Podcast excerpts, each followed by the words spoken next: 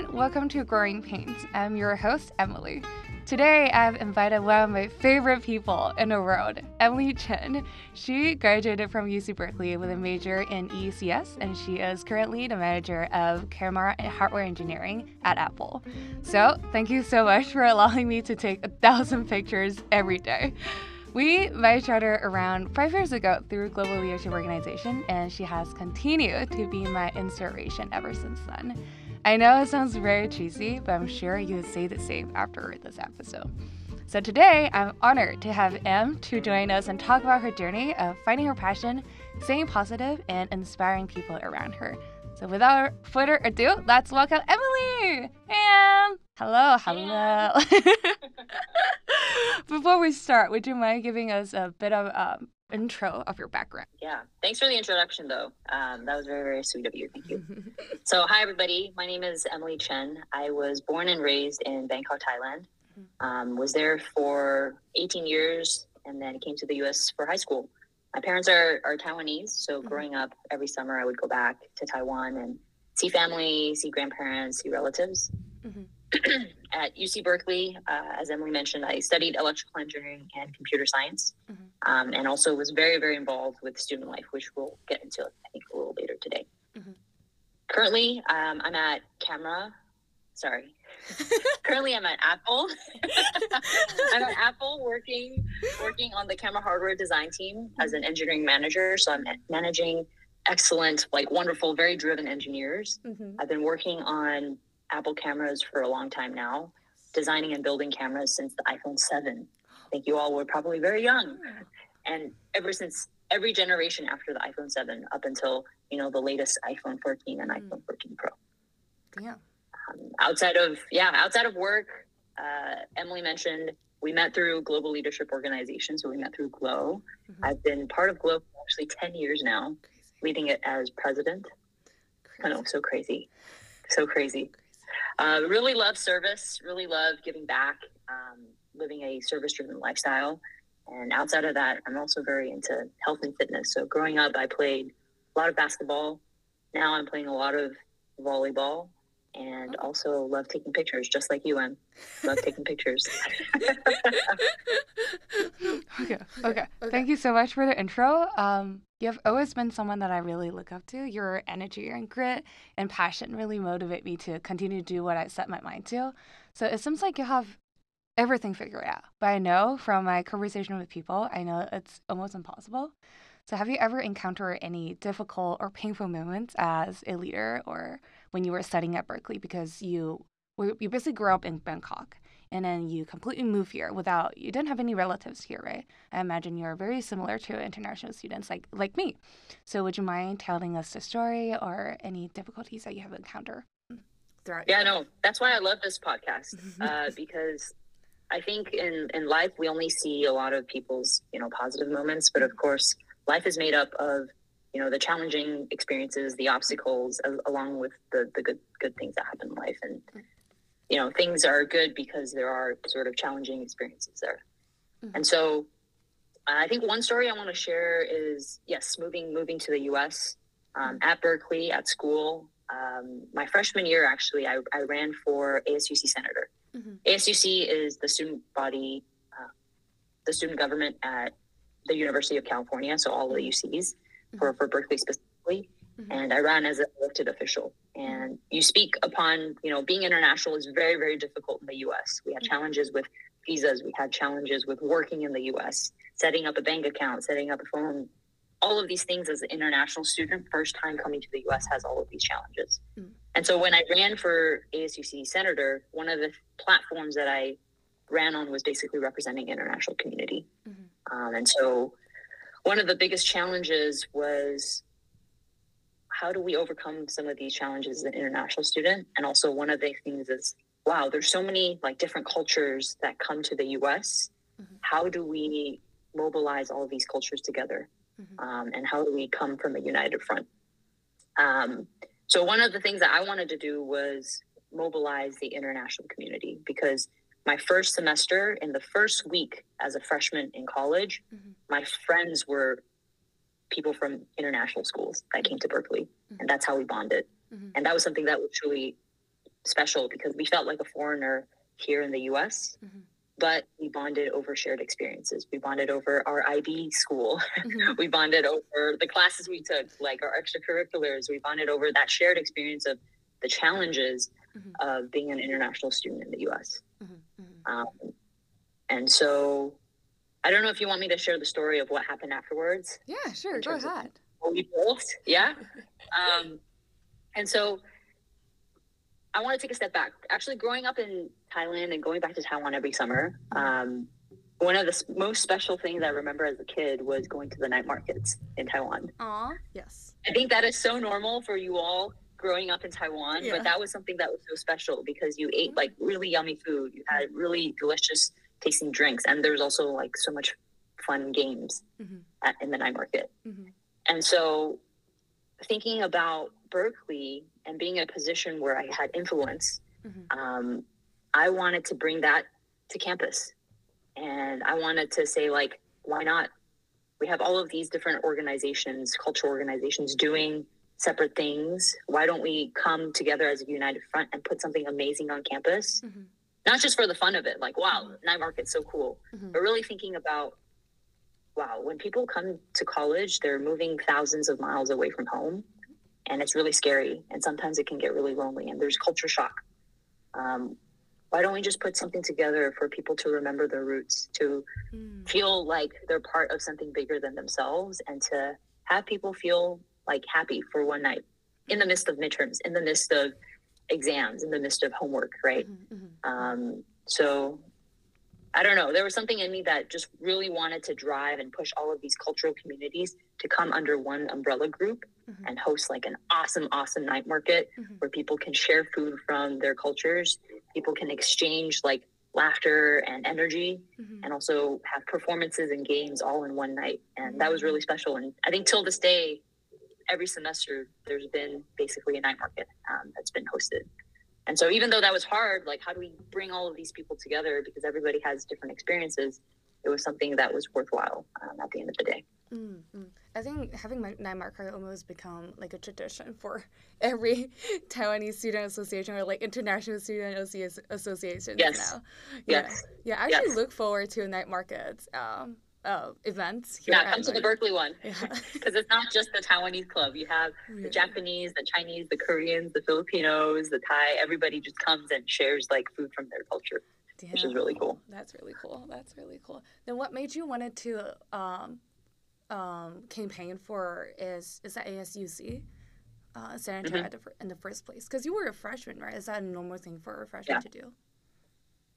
honestly, I was just very naive and coming from abroad, I think I wanted just to make the most out of my college experiences. So I as a freshman, I said yes to a lot of things. And so there were some people who were older, like my 学长, 学, 学姐. They Mhm. basically said, Hey, you should run for this. Uh-huh. And And you're like, without knowing the consequences or the challenges that would come, I said yes. Um, I probably would say yes to a lot less things now after so many years, but back in the day, I was just very energetic, very happy, and I was like, wow, this is such a cool opportunity to kind of give back and meet people. Um, I think the, the big thing was just meeting people as, as a freshman. Mm, mm, mm, makes sense. Makes sense. What are the challenges that you face um, as a senator, or as you were putting the night market together? Um, I think as a senator, there was a lot of pressure. There was a lot of pressure to deliver, Mhm. um, and a lot of pressure to try and make communities and, and people happy. Mm, And so a lot of the times, sort of your ideas may not be everybody's wants or needs. And Mhm. so I think one of the biggest challenges was just putting in the time to get to know people, get to understand like what they wanted to see on campus. Mhm. But I wouldn't say I would regret it, any of that because it built relationships and built connections that have been incredibly meaningful. And till this day, a lot of my close friends are as a result of that experience um, through campaigning. Mm, mm, mm, mm. Gotcha. Is that is it, is this where you started your life of service journey? No, I think my life of service journey actually started when in Thailand, growing up Oh, in a country that was still developing. oh. Yeah. Would you mind Um, telling us the story of how you started it? Yeah, I can't pinpoint exactly where, but I think this was probably when I was like in elementary school. Oh, wow. I think walking around the streets of Bangkok, I think you see a disparity. You disparity. You see a disparity in you know the income gap. Mm-hmm. Um, on the side, you see these big buildings, these fancy malls, these, these branded goods from globalization, mm-hmm. and then other streets you see kind of poverty. You see people begging. Uh, you see people who are at need. Mm-hmm. And I think from there, it just made me wonder, like, wow, like it, it, rec- it made me realize my my privilege. I'm like, wow, I'm in a position where I, I get to have food every day. I have uh, a place to sleep. I have parents who love me. I have siblings to play with, and I have a place to go to school for education. Mm-hmm. Um, and, and I think being in that environment just made me think, maybe not too deeply as a kid, but have sort of like a gut feeling of, wow, there there's probably help that's needed in this world. Mm-hmm. Um, and so it made me think about like even the basics of seeing people get bullied at school, I always question why are people bullying? Why can't people be nice and kind and mm-hmm. really share things from the bottom of their heart to just be nice to people and, and make people's days?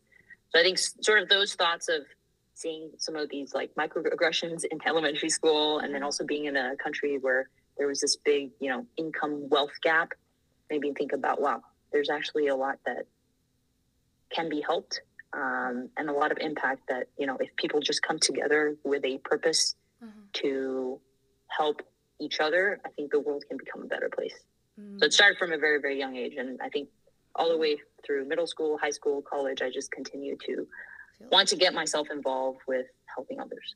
Oh wow. Is that how you define your purpose in your personal and professional life? Would you say that most of the decisions that you make in your life um, it's working towards that goal of helping people around you? I would say yes. Um, there's, I think, for that question specifically, and it's a great question. Um, there's two parts to that. I think the first part mm-hmm. is for purpose and personal and professional. I always ask myself, is what I'm doing right now is this something where I'm learning and growing? Like, can I learn and grow from this experience? Mm-hmm. What am I spending my time on, and is that important to me? So that's mm-hmm. number one. Mm-hmm. I think the growth aspect is very key. And then the second aspect is the impact part. Like, mm-hmm. is what I'm putting myself into and devoting my time and energy to is that is this making a difference either in someone's life like one mm-hmm. life at a time or to a community or to uh, society mm-hmm, mm-hmm. i have a question for the first part how do you measure your own growth like how do you know if you're growing or not that's a great question. Because sometimes it's like um, I feel really painful when I'm, I'm not sure if it's actually growing. Yeah, yeah. I think there. I think that also has two aspects. One is sort of like mm-hmm. not very measurable, but it's kind of gut feeling. Mm-hmm. Like wow, I feel like I'm getting better at basketball. Like I'm not mm-hmm. measuring this, but I just feel more comfortable. Like things come to me more naturally. Mm-hmm. So it's like mm-hmm. your familiarity, your experience there, and your confidence in what you're learning and growing from. Mm-hmm. Not very measurable. Mm. The second thing is more measurable, right? Mm-hmm. It's like, are you testing better in CS, for example? or like if you're working on weightlifting, right? Oh yeah. Month over month, year over year, are you increasing the weight? Do you feel stronger? Like mm. those things you can put a number to to measure from a growth mm. perspective. Mm. Um, and I would say a third thing is also not that measurable, but also just maybe comments and feedback from people around you, but your mm. environment. Like, and you look like I haven't seen you play volleyball or I haven't seen you publicly speak in front of the stage in two years, three years. Damn, you look really good. So I think also just sort of that sort of feedback from people that you trust is also another way to, to measure my personal growth type of thing. Mm, gotcha, gotcha. What are what are or like wow, you like another funny example is just uh-huh. like wow, you used MC, you used to make me breakfast, and I really didn't like it. Two years later in college, wow, breakfast and food taste so good. What happened? then you're like, wow, I really got better at cooking. That's a great one. That's a great one because I live with Claire now, right? And that every yeah. like she tries out a lot. She's a lot more adventurous with food than I am, so she tries out a lot of different recipes. At first, I'm just like, at first I'll be like, mm, interesting. Silence. you know, I'll walk back to my room, but then right now I'll be like, "Can I eat this for breakfast tomorrow?"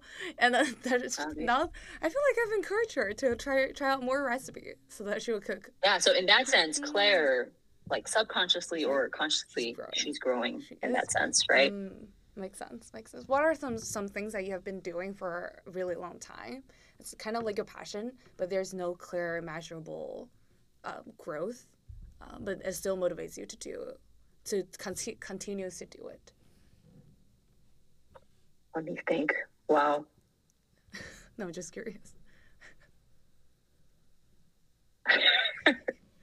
um, Basketball? for a long time. Wow. Let me let me think of a, a, a very like non-trivial example. Mhm. So I really enjoy cleaning and like organizing, really? like cleaning at home and organizing. Yeah, I didn't know that. I didn't know. it's, it's very random, but I love having a very organized and clean environment to like do stuff ah. because it makes me feel more at peace. Like ah. clutter outside means clutter inside for me. I know a lot of people, like my sister, my fiance, they don't mind if their environment is cluttered because that's just not how they work. I'm sorry, y'all. I'm calling y'all out. but I need I need my environment to be, you know, clutter free oh. so that you know my, my mind and my headspace is, is clutter free. Oh, so would you prioritize so, cleaning first on cleaning up what's whatever that's in here, or in Yeah, usually, usually, usually. Like if I need to journal, I, I like look at my environment. I'm like, okay, let's let's move the pillows here, let's fold the blankets here, and then let's journal. really? Whoa. Okay. okay. so I don't know if that's like a, a passion or something that you can measure growth on, but it's Mhm. something that I've been doing very consistently as a kid, like just organizing. Mm, Um. So I think it's very hard to measure. Like, is that just Emily's preference, or is that something that is improving her life, type of thing, Mm, right? Because mm, mm. there's a reason why I, I want to clean it so that my mind is clear. But how do I measure that? How do I measure how messy a place is versus how clean a place is, and how that actually directly impacts my, you know, um, headspace? Ah, so are you someone who's Yeah, like very random. you need to have your home office as well, and then you can't you can't, like you can't have office and work, at, like having having both of them at the same time within the same room, or one of those type of people as well. Uh, I would say in the short term I can manage, but in the long term, I think I think it definitely impacts productivity. Where if the bed is right next to my table, Mhm. I will be, like, why don't I just take this call from my bed? And then you know, over time, it becomes not a good habit, not a good Ah. practice. Ah, gotcha, gotcha. I've also started to clean ish. Wow. Let me know if you want tips. I can we can follow up offline. For sure, for sure. Let me know. Wait, what are some tips that you have picked up ever since you? Because you you you live in you live with your parents back in Thailand, right? What are some things that you pick up af- after you went to college about organizing? Because have you lived in dorm before? Yes, Okay. yes, Okay. for one year. Okay. yeah. Did you meet any uh, annoying roommates? No, Oh, no, wow. I think overall was all all good. Yeah, we we we were very good with setting expectations on how we want to live. That's always so important to avoid, you know. I agree. I agree. See, you know, I also have Yes. expectation agreements with Claire. very very important. Just need to communicate it out, you know. yes, yes. But do you have any tips uh, or something that you pick up after ever since you started living yourself by yourself? Yes, actually, this ties back to the whole being an international student. Mm, mm, I think over the years, you there's a sense of like, wow, you don't really have a home base in the U.S. Mm. So buying furniture, buying things, accumulating a lot of things, kind of gives me a little bit of anxiety because I want I don't want to track that many things if I don't have a, stable place to put all of those things, mm, type of thing. And I don't know if you understand. No, no, yeah, I do. Does that make I do. sense? Does Yeah, that yeah, make yeah. sense? Because moving, it's oh my Yeah. god, I hate moving so much. Sometimes Yes. when I move, I'm like, why the fuck do I buy so many stuff? exactly. Mm, mm. So after you know living in the dorms and then moving to an apartment for college, and then during college there was internships, so you had to like bring suitcases to your internship place of where you're staying, and then after college you're moving in in between places, and sometimes because of the work visa you don't know if you're going to stay in the U.S. or if you have to go back home. Yeah. So a lot of those thoughts behind my head is just like, wow, I'm moving from places basically every year, Mhm. so it gets very stressful if I have a lot of things. And so one of the tips that I had basically after all of these years is just to keep sort of like a minimal life in terms of things. and if, if you're not, just have sort of occasion, like either quarterly or biannual sort of decluttering, where you kind of go through your things and say like, okay, you know, the Marie Kondo, this brings me joy, this does not bring me joy, or just create a donate pile. So every year I go through things that I can donate, Uh-huh. um, create a pile, and then after, before the end of the year, I kind of donate that out to different Mm. nonprofits to kind of declutter. So that's always like an ongoing thing. yeah. Mm, mm. Okay, that's a great tip, but I'm not sure about giving my things. Not practical for you? I'm the type of person who's like, well, I don't use this cup anymore, but it could be joy. It, it, it's like potentially it could bring joy to me. I see. That's okay. That that type of relationship where there's like sentimental value or like, oh, this could be a function in the future. Mhm. I still I still deal with that too. Mm. So don't worry. Mm, okay, Yeah. okay. The second tip, very quick, is Yeah. actually just categorizing organizations. Of, Oh. So like at home, don't have like clothes here and there, and it's like there's a place for your things. So your clothes go into the closet. Ah. Your stationery, there's a place for your stationery. For important documents, there's a place for your important documents. For my electronics, there's a place for my electronics. So you kind of just categorize all those things. Wow, you're so you're so much more organized than I thought you would be. what? Why are you shocked? well, I thought that you're. I don't know. I just didn't know that you're so organized. But but know that it's not 24 7, right? It's just Mm. I have these systems at, at home just, like, to make the day to day easier. Mm, I can be messy at times. I can, you know, sometimes I'm so tired. I don't want to organize. But then I go back to like my habits when I have the energy to then kind of like mm, reshuffle things. Mm, Yeah. mm, mm. I do think that it's slightly better when you're organized just because I am constantly in search of my own things. And that gives me more. that just makes me very stressful. I would say, like, 70% of the time, I'll be like, I'll call my mom, Do you know where my wallet is? And then my mom, over the seat, she knows where it is. Wow. So yeah, yeah, yeah. So yeah, I agree. I should probably, probably slightly organize my room a little bit more now. But thanks for it, Tuv. Um, I think you were also talking about um, not having, not feel as an international student, you don't really feel like there's a sense of home anywhere within, like even though you have settled down or like you've been here for a while already. But have you ever? I've personally, well, I, I've only been here for almost a year, but I'm also thinking about like where am I going next? Like I'm graduating next year. Where am I going next? Am I gonna stay in New York or would I go to Boston? Would I go to Austin? Or am, I'm still young. Do I still want to explore anywhere else around the world? Do I still want to try to work at, in in Europe or do I want to go back to Asia? So okay, that's enough about me. But have you ever felt lonely just because like there's no sense of belonging within the states or in Taiwan or anywhere else?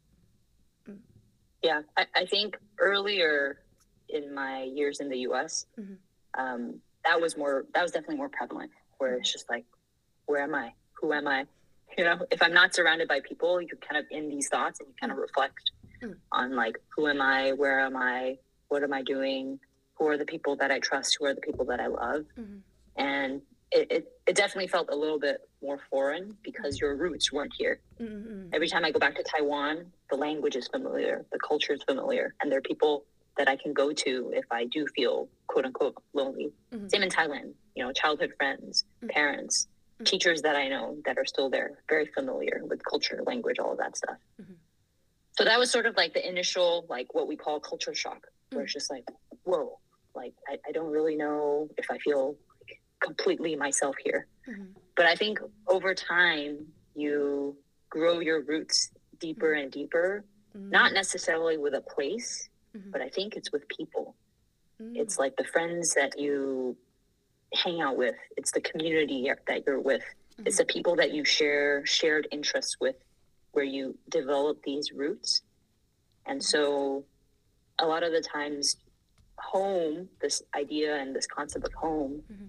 and feeling comfort and feeling like you belong in a space, I think comes down to people. Mm. Um, an example I would like to give is like if you go to a foreign country by yourself, Mhm. You can feel lonely. But let's say you go to a foreign country with people that you trust, like your parents or your siblings Mm. or your significant or your best friends. Mm, mm, mm. That can feel like home no matter where you're at because you have a sense of safety and you have a sense of comfort with people that you're there with. So Mm. I think being here in the US, I think I've grown that community and I've grown to surround myself with a lot of people that I love Mhm. and with people that we have, you know, a lot of shared hobbies and interests with where it now feels like very familiar and, and very enjoyable. Mm, mm. And how do you find the people that you resonates with? I think a lot of the times it's from the kind of like surface level when you're first meeting someone, Mhm. shared experiences like, oh, you like basketball, oh, you like volleyball, oh, you like um, community service, oh, you like movies, you know, Mm-hmm. you you like all of these things, kind of bond over that. And then the next level is as you hang out with these people, and you get to know them a little bit more, Mhm. you kind of bond over additional shared experiences in your life. Mhm. And then to the very deep level, it's like your shared values, like Mm, how you want to lead your life. Do you want to lead a life of like improvement and joy and impact and all these other different things are, are your values sort of aligned mhm, mhm. um, to kind of build those relationships? Then how do you want to live your life? I want to live. How wow? How do I want to live my life? These are some deep questions. Em. Is that too deep? I'm sorry. I, I've been living. I've been living.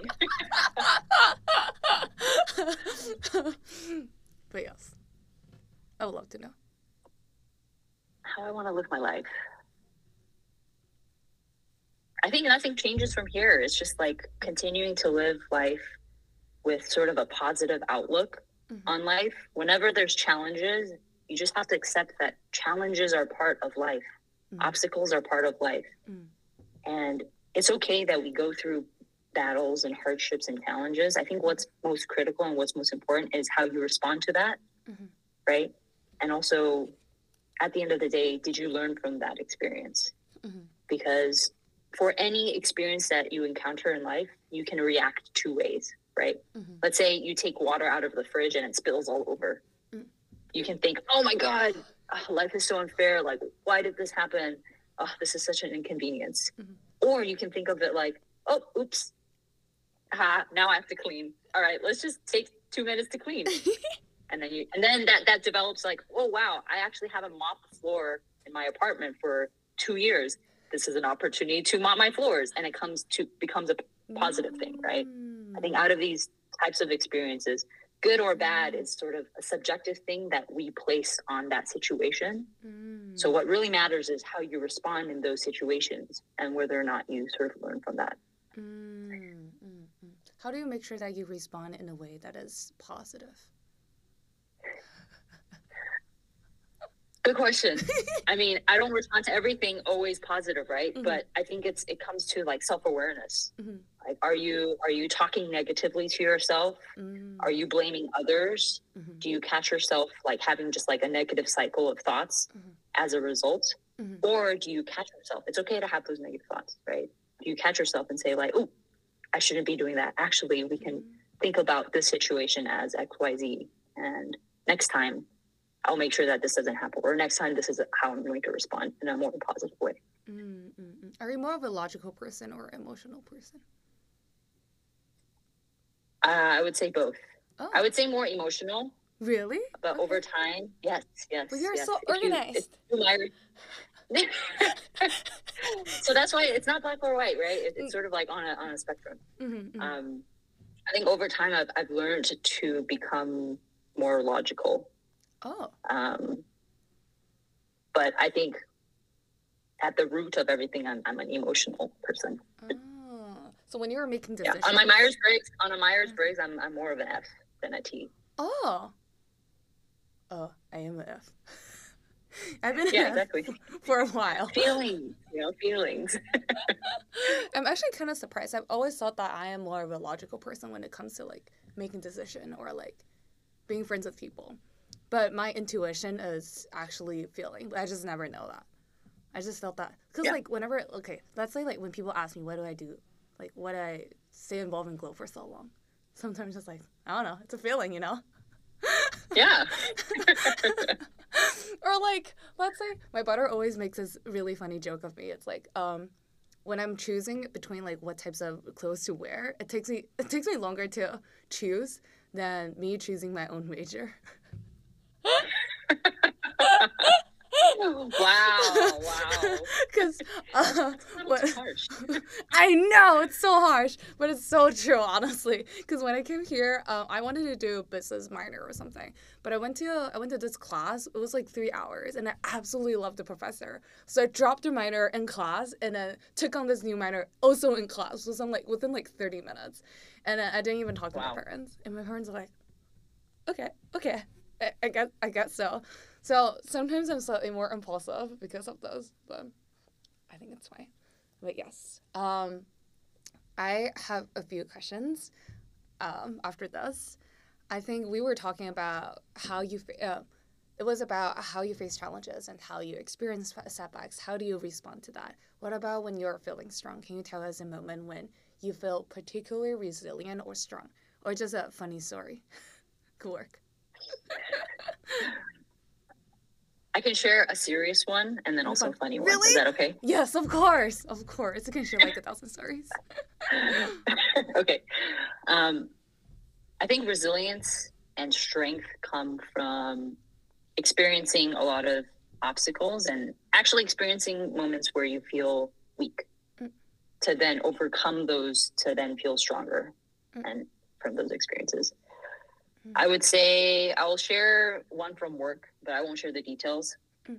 Um, but this is maybe something that people can relate to, Mhm. where you always hear the phrase of, "Oh, I'm putting out fires at work," Yeah. like in, in parentheses, right? I'm putting fires out at work, Mm.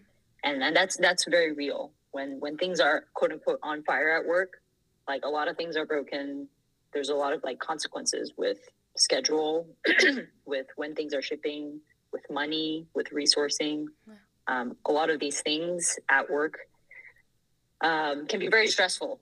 And there was a time when I was basically the point person to, from the camera side, to deliver things, but things were on fire, and there was a lot of risk involved.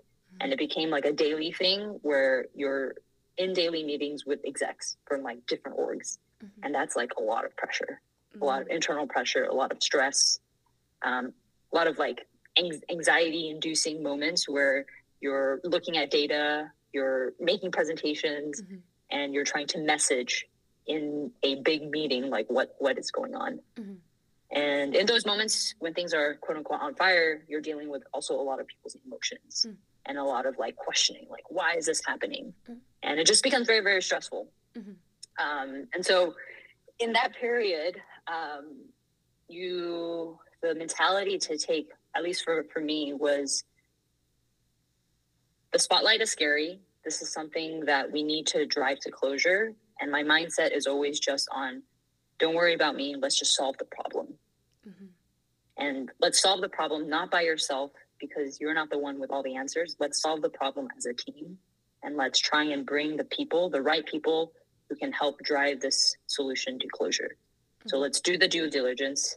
If you feel like you're going to mess up in this meeting, if you feel like you're going to mess up in the presentation, Mhm. you can think about what's the worst that can happen, right? Mhm. You're doing the good work. You have the data to back everything. Mhm. Uh, You're doing your due diligence. If you mess up, that's okay because you have a team behind you to kind of push these things forward. Mhm. So you kind of have to tell yourself, you know, do your best, do what's right, focus on the why that you're doing all of this. Like Mhm. sometimes when we're stressed and we're deep into the fire, we kind of lose ourselves, right? We kind of lose like, well, what what am I doing this all for? Like I could just kind of not do this and take care of my health. Mm. I'm sacrificing time with my family. I'm Mm. ta sacrificing time with my friends, with my Mm. with my sleep, my health, all of this. Like, what what is this all for? Mhm. So in these moments, it's always very, very, very important to focus on the why Mm. and like what this is all for. Mm. And for me, it's like delivering the best product out there in the world. To like my my mindset was, if we don't do this, we we kind of don't put this amazing thing out in, into the open for people to use. Um, and so uh, there was a lot of ups and downs through that experience. Very very tough, but I think through those challenges come strength, and it goes back to the making sure how you respond to a situation and making sure you learn from that experience. Mhm. So one of the things I learned was I think it made me stronger to be not afraid for those types of situations in the future Mm-hmm, mm-hmm. where things are on fire, where people are questioning you constantly, where you feel the pressure. Next time, the feeling of overwhelm, the feeling of stress basically reduces. And it comes back to like becoming more experienced. Um, and there's always a silver lining. Out of that experience, I got close to so many coworkers Mm-hmm. that till this day we always joke about it. We're like, damn, do you remember when that happened? Can't believe that happened. And we bond over again those shared experiences. So Mm-hmm. bond. the silver lining and the, the flip side of all of those, you know, in, in my head, sort of like challenges and negative experiences came a lot of positive ones where relationships were deepened. Um, people now trust you and you, you kind of act, now act as a, a consultant um, to those types of situations. Mm. Um, and you learn from it. You're like, wow, after going through that, I feel like I can do more. Like I feel like my capability, my skill set has Mm. grown as a result of those experiences. Mm, mm, mm, mm. How do Yeah. you how do you respond when people are questioning you? I think this is something um, as you're growing up as even uh, like as a woman in tech. I feel like that's something you would probably encounter a lot. A lot. How do you respond to Yeah. people? Yeah, when people are questioning, or how do you make sure that you don't have any self doubts? Yeah. This whole woman in tech thing is also maybe for another time because I can speak to this like so much. Not not necessarily women in tech, but women in industry, right? Mm. Um, the questioning aspect, I think, um, deep down, it also kind of touches on like, wow, am I good enough? Yeah. Like, is this right for me? Like your self esteem, your self worth, your your confidence sometimes get shattered Mm. um, if you don't have the right support, Mm. right? In those situations, it goes back to making sure you have your due diligence done, making sure you have like the data to back it up, the content, because then you can always go back to that. Mhm. If it's a question that you absolutely do not know, Mhm. I think a way to respond to that is, hey, that's a really good question. Right now, the team doesn't have all of the information to answer that. Why don't we get back to you um, offline, either later today or tomorrow when we do have a better answer to that Mm, um, to help actually navigate that versus saying, oh, I don't know. ah, right. If you say, uh, oh, I don't know, then it becomes like, hmm, Why don't you? can know? we trust this person? Why don't you know? Mm, Like, are you are you are you the right person to drive this? Right. So mm, create reassurance and and ensure the broader team that you have it under control. It's just you don't have the right answers now, but you will get to it at a mm, later stage. mm. Okay, gotcha, gotcha. So don't do something that's like fake it till you make it. Can I fake the answer? Some people do that because some people will say like, but you can be honest with that, right? You can just be like, we don't have all the answers now, but we'll get to it. We'll work together as a team to get to it. Mm, Yeah. Okay, gotcha, gotcha. Thank you for sharing this story. What about the funny story that you have? Yes, the funny one. The funny one around resilience and feeling strong, right? Uh-huh. Okay, okay. Yes, yes. okay, so um, when people think of people being very Mhm. athletic, uh-huh. right? So mhm. people have said to me, "Wow, you love basketball, you like volleyball, you like going to the gym and fitness, Yeah. Like so athletic." When people think athletic, Uh-huh. they don't think flexible.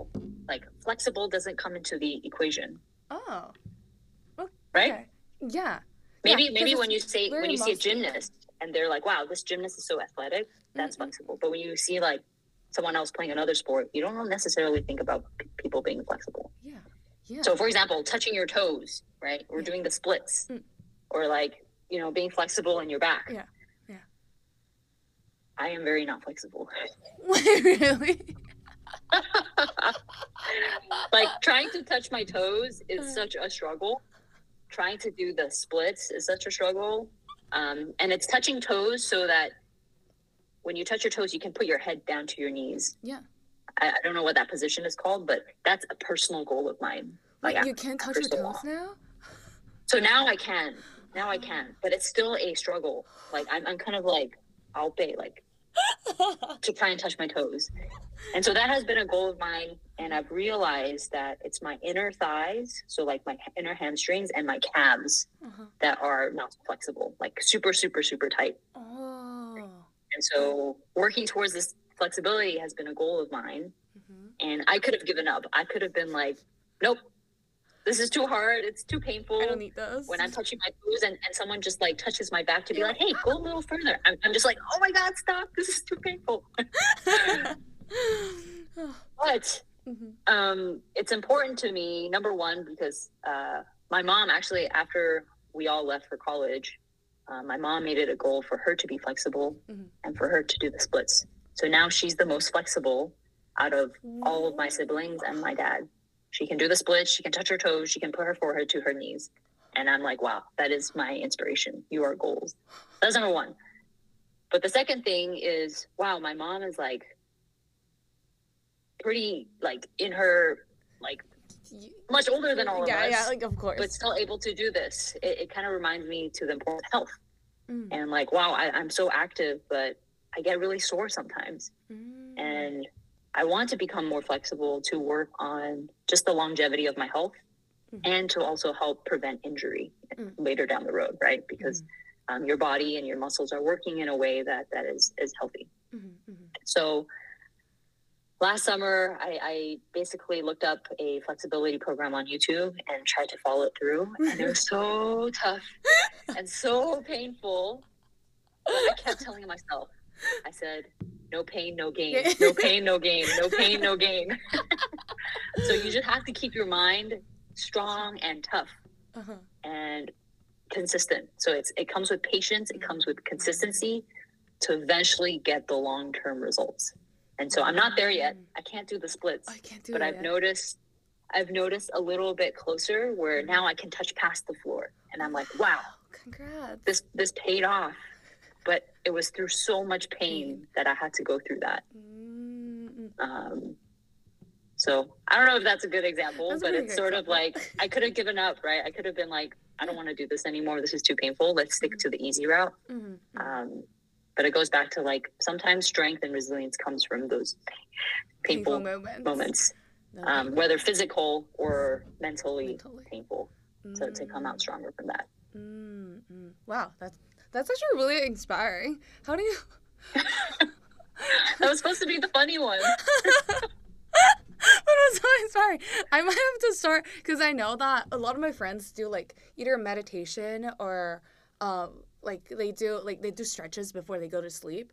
But for some reason, I just I, like there are a million people that has have told me that I should do meditation just because like I'm kind of like loud, and then you know sometimes That's I not a reason to do it. Oh, they want, they just want you to be quiet. they just want you. have a moment of silence. but a lot of people like during the past few years a lot of people has told me that how meditation has changed life changed their lives but i've just never Yeah. really wanted to try it and then well i tried it for like a week and i hated it i just feel like i don't know why Maybe, like that's that's probably the thing about like not being consistent it's just like it's so hard for me to like stay consistent in something that gives me so much pain i don't know like people probably don't think meditation is painful but for me it's just because when i'm quiet or like all by myself without any distraction like from the outside world i feel very lonely and i feel like the world is very cold. So that's why i'm like maybe this is something i need to pick up but it's it's been pretty hard for me to stay consistent with the things that brings me pain. So mm, and that's completely normal. that's- Uh, one thing, one meta thing of like why meditation might make you feel those things. Mhm. That's actually something you can maybe meditate on. So in your med- in your next meditation, you can think about that. Like, why does it make you feel lonely, and why does it make the world feel cold? To kind of Mhm. unpack that in your meditation. mm-hmm. do you But if that's scary, then you good. can take it to the like maybe you can journal about it rather than just always being in your own thoughts. Mm. Step by step, step by step. Yeah, baby steps. I'll, I'll do meditation. I'll be quiet for one minute first, and then we'll see. Yeah, yeah. Try one minute, then one and a half minute, then two minutes. Yeah, exactly, exactly. Do you do meditations or or like journaling every day? Not every day, but there was a period of time where I meditated every day uh, when I needed it. Um, and I'll do it occasionally too. Oh, I, I I was very similar to you. Initially, it was very hard because there were so many thoughts running in my head, Mm. and I felt like very jittery. But that's actually part of the process too. Hmm. Like there's supposed to be no judgment in meditation, how you feel in that moment. You're not always supposed to be calm and zen. No, no, no. Even if you feel very messy in your head Mhm. and there's all these thoughts and all these feelings, that's part of the meditation process. All you have to do is recognize that to build the self awareness of like, okay, there's a lot of thoughts and that's okay. I don't have to have no thoughts right now, type of thing. Ah, interesting. Oh, okay. Thanks for sharing. I will try it out and let you know. Baby steps. I will try Yeah. out 60 minutes. Not 60 minutes. Oh my god, I can't. 60 seconds. 60 seconds. I can't do 60 minutes. All right. Um, we are almost done. I have only two questions left. The first one is what is your advice for young professionals that are also trying to find their passions, aka me? yes. I think I've Very found good a- question. I've found that I've found my vision for life, but haven't found the passion of my life yet. I see. Yes. I see. Mm. I think I have two things here. The Mhm. the first one is around like self reflection, Mhm. Like looking inward and reflecting on things in the past that Mm. truly, truly gave you energy Mm. and like you truly, truly felt yourself. Not on the short term, right? Look look inwards, think about what in the past really gave you that spark, really made you feel authentic Mhm. and it's something that you know if you did on the long term you felt like could continue to sustain that energy Mhm. and, and fuel you for the long run Mhm.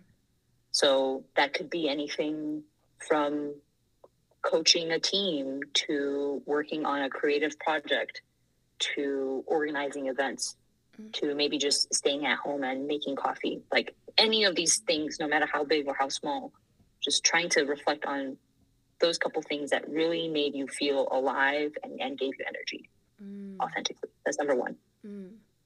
number two and the best part of doing all of this in your young 20s or young teens and young 20s is trying new things Mhm.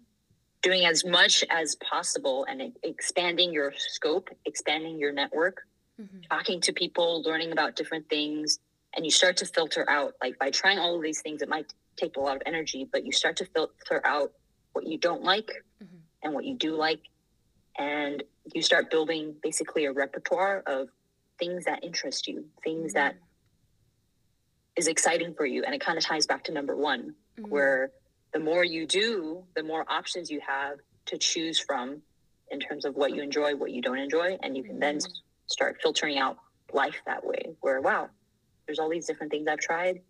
Mhm. i really don't like networking events but i really like small intimate conversations with people.